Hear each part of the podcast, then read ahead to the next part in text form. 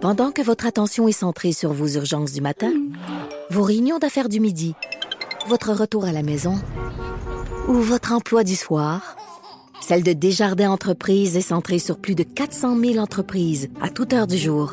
Grâce à notre connaissance des secteurs d'activité et à notre accompagnement spécialisé, nous aidons les entrepreneurs à relever chaque défi pour qu'ils puissent rester centrés sur ce qui compte, le développement de leur entreprise. C'est 23. Patrick Lagacé en accéléré. Les meilleurs moments du Québec maintenant en moins de 60 minutes. OK, on reçoit en studio Dr Marie-Ève Morin, médecin de famille qui œuvre en dépendance et santé mentale à la clinique La Licorne. On va parler d'une drogue qui est de plus en plus euh, présente à Montréal, le Crystal Meth. Salut Marie-Ève. Salut Patrick. Euh, juste avant, euh, je veux que tu nous racontes que t'es, comment tu es intervenu cet après-midi dans un cas de surdose d'opioïdes. Tout à fait. En fait, juste vous dire en partant, le plus ironique, c'est que ce midi, je suis allée magasiner un nouveau manteau d'hiver. Alors, j'ai changé de manteau à une heure et il y avait de l'analoxone dans mon ancien manteau. Et je l'ai pas transféré dans mes poches. Tu l'avais pas parce que l'analoxone, c'est l'antidote pour les opioïdes. Puis j'en ai toujours sur moi, j'en ai toujours dans ma sacoche ou dans mon sac à main ou dans, dans, dans mes poches. Et là, j'en avais pas. Et j'étais à la station de métro Berry avec mon copain et on est on se dirigeait vers la porte du métro quand on a vu un homme au sol qui avait quelques personnes autour de lui mais qui respirait définitivement pas et qui avait toutes les lèvres bleutées avec l'écume à la bouche. Et toi comme médecin, comme spécialiste, ben tu savais ce qui se passait. Ben, je savais qu'il y avait une surdose, je savais pas de quoi mais je voyais que le gars respirait pas, qu'il avait les lèvres puis personne faisait les gens ça venait d'arriver, tu sais mais il respirait vraiment pas. Alors la première chose à faire, on appelle 911 et on s'est fait répondre par les, les dispatchers du 911 que les ambulances étaient trop occupées, qu'on pouvait pas répondre à l'appel, et donc on relançait l'appel à la SPVM. Euh, sur le coup, moi, j'ai cherché de l'analoxone. J'ai demandé aux gens qui étaient là, avez-vous de l'analoxone? Et c'est une fille complètement intoxiquée qui m'a donné une dose de naloxone pour administrer au gars qui était au sol. C'était un homme d'à peu près 250 livres qui était couché sur le dos. Fait que l'autre chose qu'on doit faire quand on voit une personne inconsciente comme ça, peu importe la cause, on la tourne sur le côté. Donc, on a tourné l'homme sur le côté et on lui a dégage les voies. Exactement. Donc, c'est la pression thoracique diminue. Et on a donné une première dose de naloxone et le gars s'est mis à ronfler. Donc, il s'est remis à respirer très doucement. Bon signe. Et il n'y avait pas de policiers qui arrivaient. On a vu deux voitures sur la rue. On les a arrêtés euh, nous-mêmes. Les policiers sont arrivés et c'est des policiers qui s'en allaient à la manif de la COP 15. De COP, 15 ou 19 parce que COP 15. Et euh, donc, il n'y avait pas de naloxone parce qu'ils nous ont dit on n'est pas attitré à ce secteur-là, on n'a pas de naloxone, on est avec la COP, puis tout ça. Fait que moi, je me dis, comment on peut penser qu'il n'y aura pas de surdose d'opioïdes à la COP? Il y aurait pu en avoir quand même. Et pourquoi on pense qu'il y en a juste dans certains quartiers? Ben c'est ça. J'ai trouvé ça un peu... Euh, ça m'a choqué, honnêtement. Et là, finalement, ils ont appelé une autre voiture de policier qui est arrivée avec deux doses de naloxone. J'ai administré les deux autres doses et heureusement, le gars s'est remis à parler. Donc, on lui a vraiment sauvé la vie en agissant rapidement. Et quand j'ai quitté les lieux, les pompiers arrivaient. Mais le gars était à quatre pattes, il parlait, puis il nous demandait qu'est-ce qu'il faisait là. Hmm. Fait qu'on lui a vraiment sauvé la vie, mais il faut agir très rapidement. Je le rappelle, une surdose d'opioïdes, ça survient en quelques minutes. Et si euh, il avait arrêté de respirer, il respirait plus à cause des opioïdes, même si on lui fait mal, il va pas recommencer à respirer. Donc, euh, il, est, il est redevenu coloré. C'est vraiment fascinant hmm. comment hmm. l'analoxone, ça sauve des vies. Puis euh, ben c'est ça. Moi c'était moi c'est la deuxième fois que j'étais témoin de ça. La première fois c'était avant la crise des opioïdes et j'avais on n'avait pas de naloxone, même les ambulanciers n'en avaient pas. Donc le gars était décédé devant nous. Fait que, bref, euh, intervenez rapidement. Si vous voyez une personne au sol, les lèvres bleues qui respirent plus, appelez 911, trouvez de l'analoxone. Bien fait. Bravo, euh, docteur euh, Morin. Euh, on parlait de crystal meth. On mhm. appelle ça une drogue de synthèse. Pourquoi on appelle ça comme ça? Oui, le crystal meth, c'est une façon, c'est le nom commercial, en fait, de la méthamphétamine sous forme de cristaux. OK? Parce que la substance de base de cette drogue-là, c'est la méthamphétamine, qui, oui, est une drogue de synthèse. Ça veut dire que ça pousse pas dans les arbres. C'est vraiment fait à partir de substances chimiques dans des laboratoires clandestins. Euh, ça a commencé à faire son apparition, je dirais, fin des années 90, début des années 2000 au Québec, entre autres dans le milieu des after hours. Euh, là, c'est plus sous forme de speed. Donc, faut que les gens réalisent que s'ils font du speed par la bouche, ils consomment la même substance que les gens qui s'injectent du cristal meth. Hmm. C'est juste que la forme est différente. Donc, c'est vraiment pas une drogue naturelle comme la cocaïne ou l'héroïne. Et c'est maintenant, depuis cette année, la première drogue saisie au pays. Ça a dépassé la cocaïne. Fait que ça, c'est pas rien. Le fait que la méthamphétamine, je dis pas qu'il en pousse des arbres parce que c'est pas une drogue naturelle, mais c'est une expression, oui, on dirait qu'il en pousse dans les arbres. C'est c'est très puissant, semble-t-il. Extrêmement. On parle de 5 à 6 fois plus puissant que la cocaïne. Je vous ai expliqué lors d'une autre entrevue l'autre fois l'effet que ça peut avoir même au niveau de, de la dopamine. hein. La méthamphétamine peut faire augmenter la dopamine dans votre cerveau 14 à 16 fois plus haut qu'un orgasme. Donc Hmm. C'est oui, comme un centre de plaisir, là. Oui, c'est un stimulant hein, dans la même catégorie que la caféine, la cocaïne, et c'est pas cher. C'est ça le problème, je pense, avec la méthamphétamine. Au début des années 2000, là, acheter un speed, à l'époque, ça s'appelait de la peach, de la pink, de la- il y avait de la Nexus aussi, Ouais. qui était une forme d'ecstasy. C'était 30 à 40 dollars le comprimé. Aujourd'hui, on peut retrouver des comprimés de speed pour 1 à 2 dollars l'unité. Est-ce que c'est vrai qu'aujourd'hui, euh, la, la, la dépendance est plus fulgurante qu'il y a 10, 15 ans?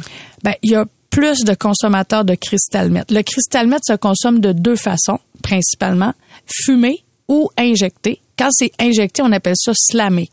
Donc, classiquement, souvent, il y a quelqu'un d'autre qui va faire l'injection. C'est beaucoup associé aussi à des compulsions sexuelles. On sait que dans les saunas gays, entre autres à Montréal, c'est un fléau, le cristal meth. Et euh, il y a des compulsions sexuelles qui peuvent être faites sur, sur l'effet de ces drogues-là, qui peuvent durer, là, l'effet peut durer jusqu'à 12 heures. Imaginez. C'est quoi? Ça, ça, ça stimule l'envie d'avoir des relations sexuelles parce que ça touche au centre du plaisir? entre autres, et, énorme- et ça désinhibe. Hein, ça rend les gens sans aucune barrière, sans aucune gêne. Et ça anesthésie un petit peu aussi. Hein, ça va peut-être permettre certains actes sexuels que la personne ne ferait pas à jeun. Des relations anales non protégées, du sadomasochisme ou euh, du fisting, par exemple. C'est l'introduction d'un point dans l'anus. Là, c'est pas banal. Donc, les gens vont souvent mélanger avec autre chose. Un peu de GHB, un peu de kétamine, un peu de cannabis, un peu d'alcool et rendre l'acte sexuel, le- moi j'appelle ça des marathons de sexe, là, possible. Le speed aussi peut donner des compulsions sexuelles, mais comme c'est absorbé par la bouche, c'est un peu moins fulminant, je dirais. Est-ce que, est-ce que euh, la composition de cette drogue-là, comme spécialiste de la santé, t'inquiète? Oui. Totalement, Pourquoi? parce que les laboratoires clandestins, c'est pas des laboratoires pharmaceutiques. Hein. Ils vont mettre, euh, oui, de la, de, de- c'est en fait, c'est fabriqué à partir de pseudoéphédrine ou d'éphédrine, qui est transformé en méthamphétamine. Mais il y a beaucoup d'autres ingrédients de coupe. C'est coupé, c'est des ça? phosphates, des, sul- des sulfates, des sulfures, des, phosphates, des. On a même déjà entendu c'est de l'acide à batterie, c'est une image là. Mais oui, il y a des Mais- produits de coupe qu'on connaît pas là-dedans. Puis évidemment, euh, c'est comme, comme c'est fait par quelqu'un qui, qu'on connaît pas pas. Exact. euh, on sait pas ce qu'il y a dedans. Et ça, ça peut, ça peut tuer. Oui, ça peut tuer une surdose de méthamphétamine. En fait, ça peut être très toxique au niveau cardiaque. Et c'est aussi des drogues qui vont promouvoir les états psychotiques. Donc, la paranoïa extrême, s'endormir. Je veux dire, il y a des gens là-dessus qui dormiront pas pendant une semaine. là. Donc, ça peut déclencher des psychoses. oui, ça peut déclencher des psychoses Ça, toxiques. c'est pas un mythe, c'est pas une légende urbaine. non, non, c'est pas une légende urbaine. J'ai vu des cas de psychose avec le speed, avec le cristal dans ma pratique. Est-ce que, est-ce qu'une personne qui va tomber en psychose après avoir con- consommé cette drogue-là Mm. avait des prédispositions naturelles ou euh, Pas nécessairement. Je pense que n'importe quel être humain qui va passer plus que deux à trois jours sans dormir peut ultimement se mettre à paranoïer puis à penser qu'il est suivi ou à entendre des voix. Puis vraiment, je veux dire, le sommeil, moi je le dis toujours, c'est comme l'essence dans une voiture. Si t'as pas de sommeil, tu peux pas fonctionner. Puis le sommeil, c'est un antipsychotique à quelque part. une fois qu'on a subi une psychose, est-ce qu'on va en faire d'autres? C'est sûr qu'une psychose, c'est un peu une cicatrice hein, au niveau du cerveau. Ça laisse pas de traces sur un scan, mais c'est quand même une fragilité préexistante. C'est comme quand on, on a une cicatrice sur la peau, ben, l'endroit, la peau à cet endroit-là peut être plus fragile. C'est un peu la même chose au niveau du cerveau. Fait que oui, il y a des gens qui vont faire une psychose toxique, qui vont se dompter, puis qui en consommeront pas, puis qui en referont Mais euh, oui, j'ai vu des patients faire... euh, il y a même un phénomène qu'on voit avec la méthamphétamine, moi, qui me désarme complètement, qui me laisse vraiment impuissante. On appelle ça des délires parasitaires. C'est-à-dire que les gens vont se mettre à s'imaginer qu'ils ont des parasites sous la peau. OK. Fait Puis là, se ils, se grattent, ils se grattent, mais c'est surtout qu'ils délirent là-dessus. Puis ça, ça devient des, des fois un délire qu'on appelle encapsulé, là, très organisé dans la tête du patient, puis c'est très difficile à casser.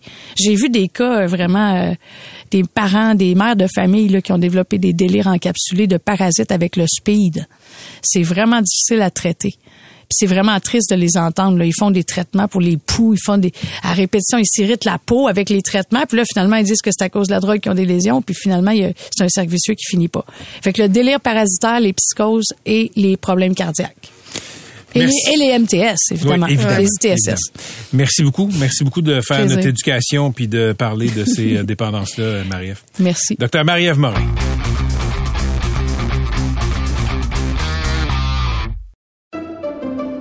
Pendant que votre attention est centrée sur cette voix qui vous parle ici, ou encore là, tout près ici, très loin là-bas, Celle de Desjardins Entreprises est centrée sur plus de 400 000 entreprises partout autour de vous. Depuis plus de 120 ans, nos équipes dédiées accompagnent les entrepreneurs d'ici à chaque étape pour qu'ils puissent rester centrés sur ce qui compte, la croissance de leur entreprise.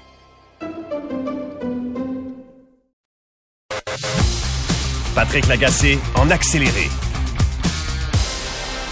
Parlons euh, piétons, euh, c'est l'activité la plus naturelle chez les humains, mais il y a beaucoup de piétons qui se font euh, qui se font tuer ces jours-ci dans le Grand Montréal. Ça avait diminué évidemment pendant la pandémie, les voitures se déplaçaient moins, on était plus encabanés, mais maintenant c'est reparti à la hausse. Il y a huit personnes qui sont fait happer mortellement euh, ces deux dernières semaines seulement dans le Grand Montréal. Donc on en parle avec Sandrine Cabana Degani, elle est directrice générale de Piétons Québec. Bonjour madame. Bonjour. Qu'est-ce qui est différent euh, de, de- depuis quelque temps? Ben en fait, ce qu'on constate malheureusement c'est que euh, on a eu quand même deux années euh, pas si mal au niveau du bilan routier en 2020-2021. Euh, puis on avait bien peur que ça s'expliquait entre autres par euh, les mesures euh, de confinement, euh, couvre-feu, etc. Puis euh, malheureusement là, ce qu'on voit dans les dernières semaines, c'est que euh, on retourne à un bilan qui est assez désastreux là, pour les piétons au Québec. Qu'est-ce que vous voulez dire par désastreux? On est à combien en moyenne de piétons tués par année au Québec? Euh, ben, les années 2019 et les quelques précédentes, on était environ à 70 piétons décédés euh, dans l'année, par année. OK. Et euh, que- que- quelles leçons vous tirez? Que- Qu'est-ce que ça vous apporte comme réflexion, Madame Cabana de Gani, sur l'aménagement des lieux euh, dans nos dans nos villes? Oui, ben en fait, c'est une excellente question que vous posez là. C'est que dans le fond, nos municipalités ont été euh, construites pour les déplacements motorisés en grande partie. Euh, donc, euh, c'est sûr que on se retrouve avec de plus en plus de gens qui ont voulu choisir la marche aussi euh, depuis la pandémie. Euh, on se retrouve avec des environnements, par contre, qui sont pas favorables aux déplacements piétons, puis qui sont très dangereux, notamment aux intersections d'artères. Là, c'est là où il y a le, les plus grands enjeux de sécurité pour les piétons. Donc ça, c'est un, un premier un premier élément. Là, on doit agir pour sécuriser nos milieux de vie, des vitesses plus sécuritaires euh, et la, assurer la traversée de la rue de façon sécuritaire pour les piétons. Mais il y a aussi l'élément euh, non négligeable du vieillissement de la population qui fait en sorte qu'on a un bilan routier qui s'alourdit dans les dernières années euh, parce que les personnes âgées sont parfois plus ben, en fait les conséquences d'une collision avec une personne âgée sont est plus euh, sont plus graves là qu'avec une personne un adulte en pleine forme. là. Parce que si je comprends bien, là, les, les, euh, les personnes âgées de 65 ans et plus sont surreprésentées dans les euh, personnes qui sont frappées et qui meurent aussi euh, d'une collision euh, avec une voiture. Oui, tout à fait. Chaque année, c'est environ la moitié des piétons qui décèdent sur nos routes qui sont âgés de 65 ans et plus. Donc, euh, c'est vraiment une surreprésentation par rapport à leur part dans la population. Euh, puis, ce qu'on doit tirer de ce constat-là, c'est qu'on doit aménager nos milieux de vie pour qu'ils soient plus favorables au déplacement à pied de ces personnes-là. Euh, que, par exemple, le circulation piéton donne le temps suffisant pour compléter la traversée, euh, qu'on rapetisse les distances de traversée des intersections pour que euh, qu'on ait le temps, que, que les personnes aient le temps de, compléter leur traversée, euh, mais aussi que les aménagements soient soient efficaces pour les déplacements à pied parce que parfois si on doit parcourir 100 mètres, 200 mètres pour traverser à l'intersection sécurisée, mais pour une personne de 70, 80 ans, euh, ça peut être plus difficile de parcourir cette distance-là. Donc, on va peut-être traverser en deux intersections, puis là, on se met en danger. Donc, il faut vraiment adapter nos milieux de vie pour s'assurer que tout le monde puisse s'y dé- s'y déplacer en sécurité. Est-ce que, est-ce que chaque décès de piéton est analysé, décortiqué pour qu'on puisse tirer les, euh, des leçons en termes d'aménagement puis de, euh, d'apaisement de la circulation aussi? Mhm. Ben en fait, euh, la ville de Montréal, à travers son programme Vision Zéro, a un, un groupe d'enquête post-collision mortelle où ils font ce travail-là exactement de analyser euh, qu'est-ce qui s'est passé dans, euh, au niveau de la, de la, collision, puis comment la municipalité peut agir au niveau de l'infrastructure, mais aussi les autres acteurs peuvent agir euh, au niveau de la sensibilisation, etc. donc ça, c'est une initiative qu'on aimerait voir se reproduire partout au Québec parce que dans les collisions qu'il y a eu dans les dernières semaines dont on parle, il y en a des collisions qui sont à Laval, il y en a, c'est vraiment dans le Grand Montréal, donc il faut faudrait multiplier là, ce, type d'analyse-là à travers euh, tout le Québec. OK, j'ai vu j'ai vu passer un, message de la police de Gatineau sur mes médias sociaux cette semaine. Euh, et la police de Gatineau a pris une photo d'un piéton qui était euh, qui s'était doté d'une sorte de dossard lumineux. Et, et, la police de Gatineau vantait cette initiative-là. On disait, écoutez, les piétons, rendez-vous visibles. Et là, il y a plusieurs personnes qui ont retweeté en disant que euh, c'était scandaleux que la police de Gatineau ça. On disait que c'était une forme de victim shaming où on est en train de blâmer les victimes, notamment le Christian Savard, qui est directeur général de Vivre en Ville, s'est insurgé euh, là-dessus. Est-ce que vous, vous trouvez que euh, c'est une bonne chose d'avertir les piétons de se rendre visibles? Ben, en fait, c'est pas une mesure qui est structurante puis qui mhm. peut vraiment permettre de sauver des vies. Euh, puis c'est sûr que de lancer ce genre de message-là, ça déresponsabilise un peu les autres usagers de la route, les, les gestionnaires municipaux euh, qui doivent assurer l'éclairage, par exemple, un éclairage adéquat là, des rues.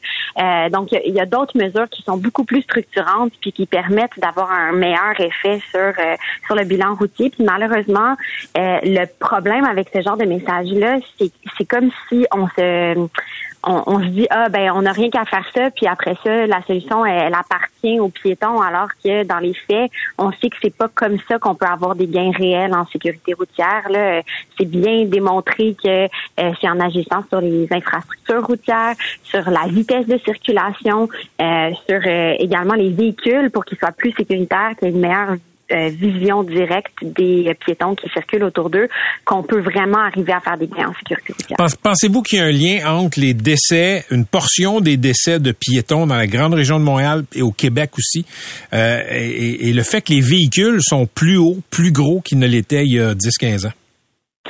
Tout à fait. On a même des études, là, notamment en mais aussi quelques-unes au Québec, qui démontrent que euh, la hauteur et la masse des véhicules de promenade qui augmentent, là, donc on a de plus en plus de VUS sur nos routes, euh, a un impact sur les, les conséquences en fait d'une collision. Donc, euh, si, si un, un piéton est tapé par un véhicule plus haut, plus lourd, les, les chances, euh, en fait, les risques de décès sont beaucoup plus élevés que si c'est avec une petite voiture euh, moins haute. Il y a plusieurs euh, euh, éléments là, qui expliquent ça. Euh, mais c'est sûr que ça a un impact. Puis on voit aux États-Unis l'impact du changement de la flotte, euh, où il y a beaucoup de pick-up, beaucoup de VUS. Donc le, ça s'est transformé plus rapidement qu'au Québec. Et il y a un impact direct là, sur les, le bilan routier auprès des piétons. Merci d'avoir été avec nous, Madame Cabana-Degani. Merci beaucoup. À la Bonne journée. Sandrine Cabana-Degani, directeur général de Piéton Montréal. Salut Martin. Salut Patrick. Hey, on commence à comprendre un peu l'origine de, de, ces maladies qu'on appelle auto-immunes. Oui, puis c'est euh, assurément une bonne nouvelle. Évidemment, je vous parle de ça aujourd'hui parce que hier, il y a eu la, la, la, la, nouvelle là, dont on a tous parlé de, de la maladie auto-immune dont serait atteinte euh, Céline Dion, bien entendu. Et euh, ben, les maladies auto-immunes, c'est vraiment un, un, un, problème important de santé. Ça veut dire quoi une maladie auto-immune? Ben, essentiellement, c'est des globules blancs qui, euh, on parle des, des, des cellules T là, dans notre système immunitaire, dont le rôle, c'est essentiellement de cibler des, euh, des cellules étrangères à notre corps, comme des bactéries, des virus, même des, des cellules cancéreuses euh, qui qui correspondent plus à nos cellules normales. Puis leur rôle à eux, ces cellules T-là du, du système immunitaire, c'est de les détruire, donc de les attaquer puis de les détruire. Le problème avec les maladies euh, auto-immunes, c'est qu'on comprend pas pourquoi, ben dans certains cas, ces cellules-là, notre système immunitaire, ben reconnaissent des cellules à nous, reconnaissent des protéines humaines à nous normales comme étant des euh, des cibles à éliminer. D'où le auto-immune. C'est comme notre système immunitaire qui se tourne contre nous finalement, puis qui commence à, à attaquer des tissus qui sont sains. Ça va nous rendre malades. Le problème de tout ça, bien entendu, c'est que euh, jusqu'à maintenant, on ne comprend pas trop exactement comment ça se passe. Mais là, la bonne nouvelle, et ça, ça a été euh, publié cette semaine dans Nature, c'est que des chercheurs commencent à comprendre c'est quoi le mécanisme d'action. Essentiellement, ils ont été capables de confirmer que les mêmes cellules euh, T, les mêmes cellules du système immunitaire étaient capables à la fois de reconnaître certains fragments de protéines à nous, humains, mais aussi en même temps certains fragments euh, de protéines de microbes.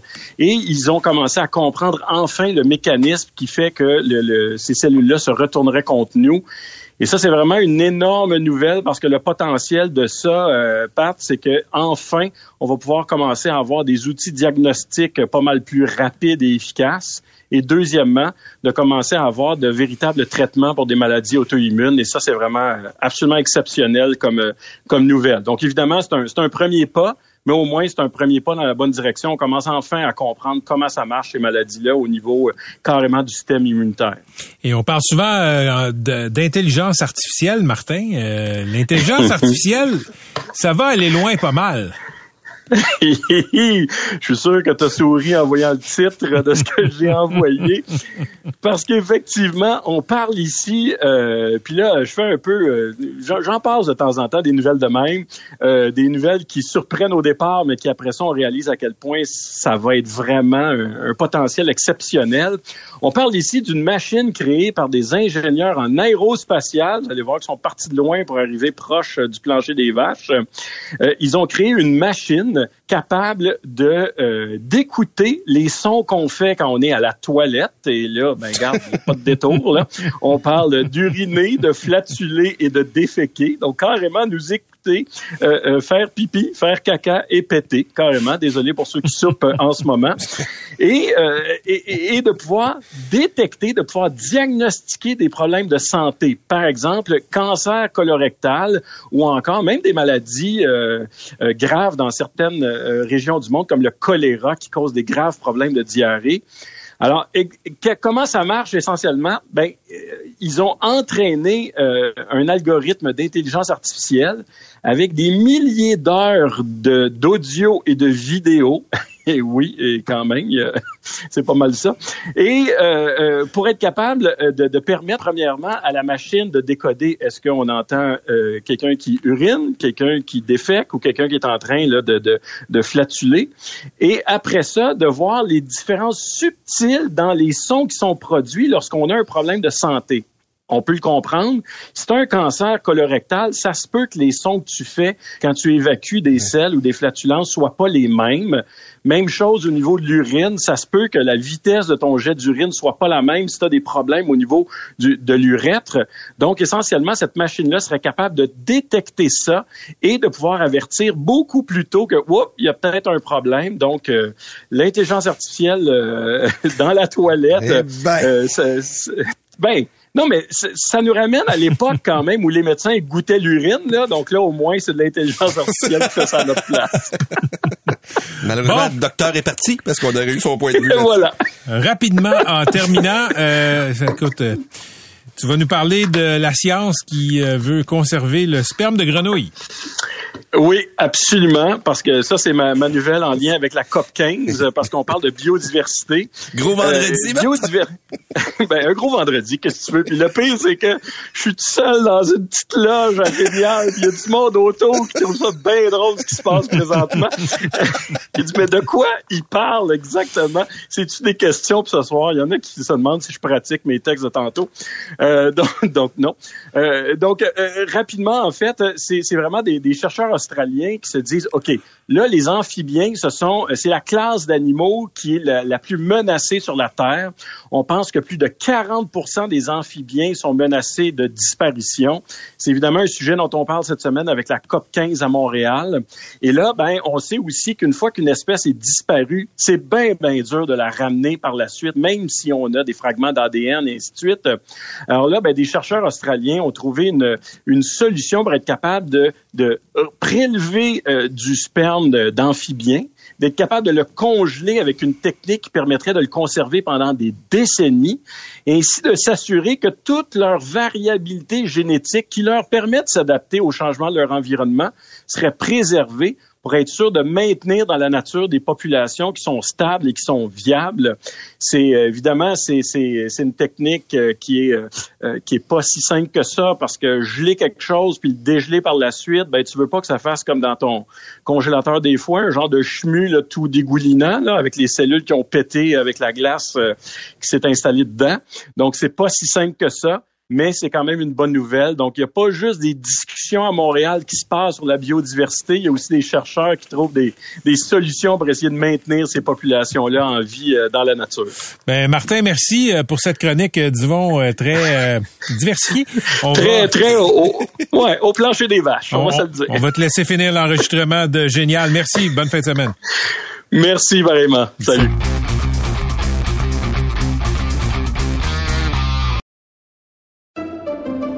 Pendant que votre attention est centrée sur cette voix qui vous parle ici, ou encore là, tout près ici, très loin là-bas, ou même très, très loin, Celle de Desjardins Entreprises est centrée sur plus de 400 000 entreprises partout autour de vous.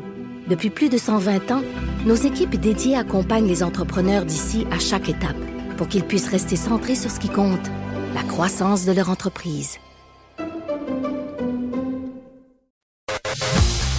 Patrick Lagacé en accéléré. Le Québec maintenant.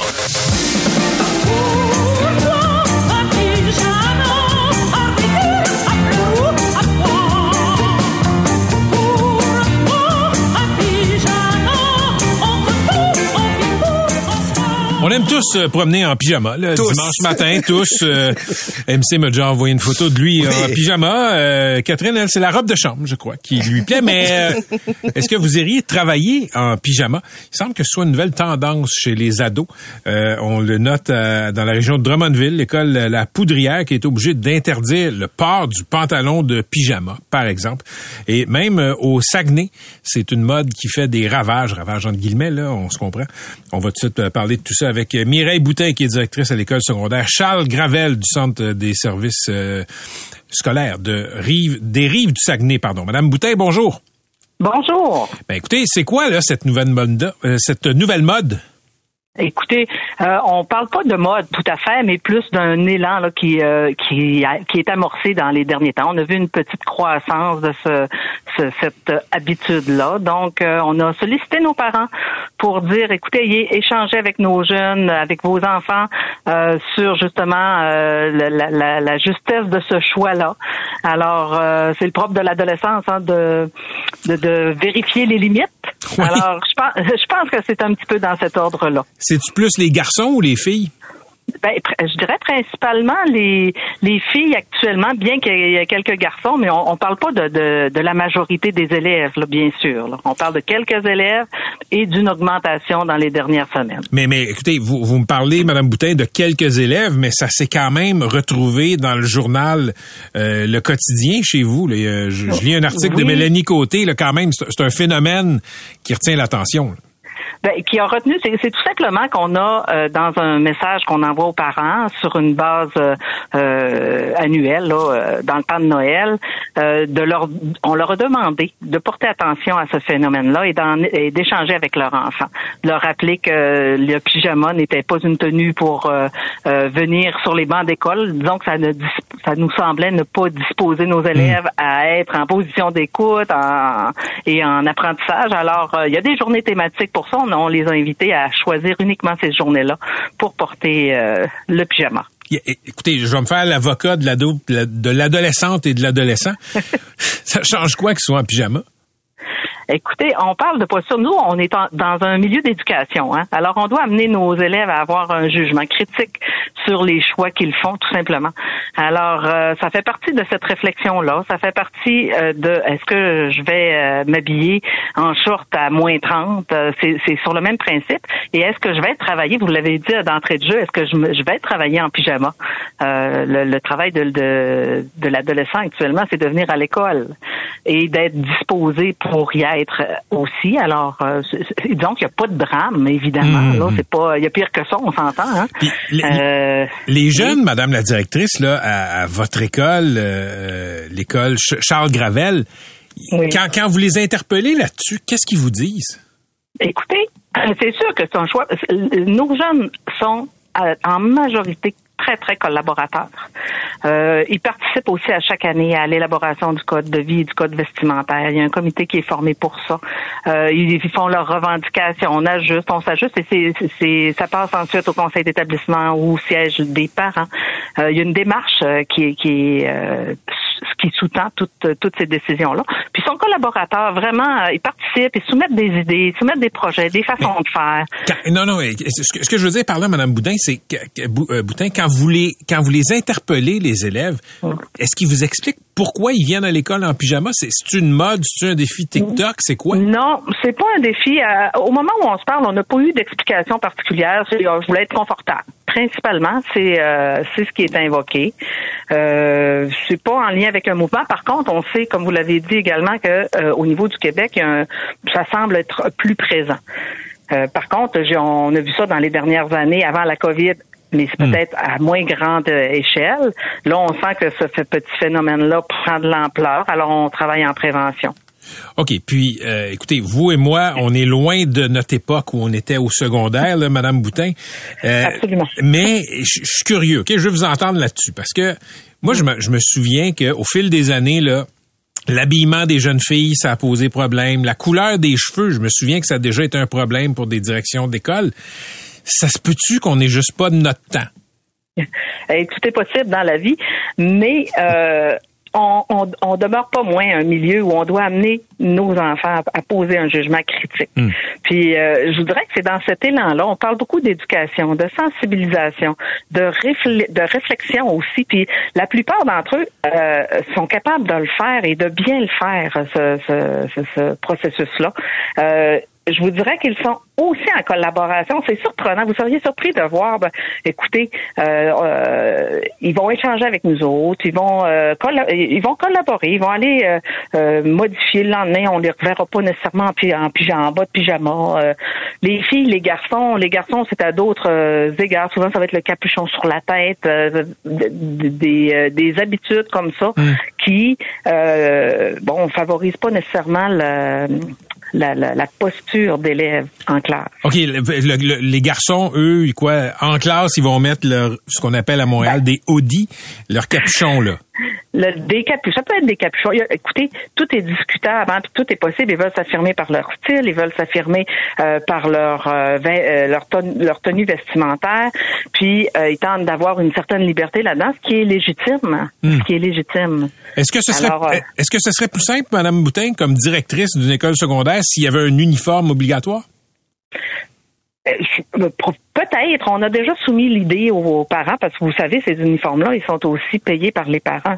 Alors, on a il y a trois ans, trois ou quatre ans, on avait fait une démarche en ce sens-là pour avoir soit un uniforme, un demi-uniforme, et les parents n'étaient pas euh, favorables Hum, hum. à ce choix-là. Est-ce que ce serait facile, euh, plus facile? Probablement que oui. Par contre, on voit des uniformes où euh, euh, chaque élève donne sa couleur, euh, vont, vont remonter les manches, vont euh, remonter- c'est pas grave en soi, là, il n'y a rien de grave dans, dans tout ça. Mais euh, est-ce que l'uniforme est une option? Ça pourrait en être une. Est-ce la bonne? Euh, J'en doute. Si on, on- pour le moment, si on pense que les jeunes euh, souhaitent s'affirmer. Ben, merci beaucoup d'avoir été avec nous, euh, Mireille Boutin. Je rappelle que vous êtes directrice à l'école secondaire Charles Gravel du Centre de services scolaires des Rives du Saguenay. Merci pour ce que vous faites euh, pour les jeunes. Ben merci beaucoup. Bonne soirée. À la prochaine. Patrick Lagacé en accéléré. C'est 23. Pendant que votre attention est centrée sur cette voix qui vous parle ici, ou encore là, tout près ici, très loin là-bas, Celle de Desjardins Entreprises est centrée sur plus de 400 000 entreprises partout autour de vous. Depuis plus de 120 ans, nos équipes dédiées accompagnent les entrepreneurs d'ici à chaque étape pour qu'ils puissent rester centrés sur ce qui compte, la croissance de leur entreprise.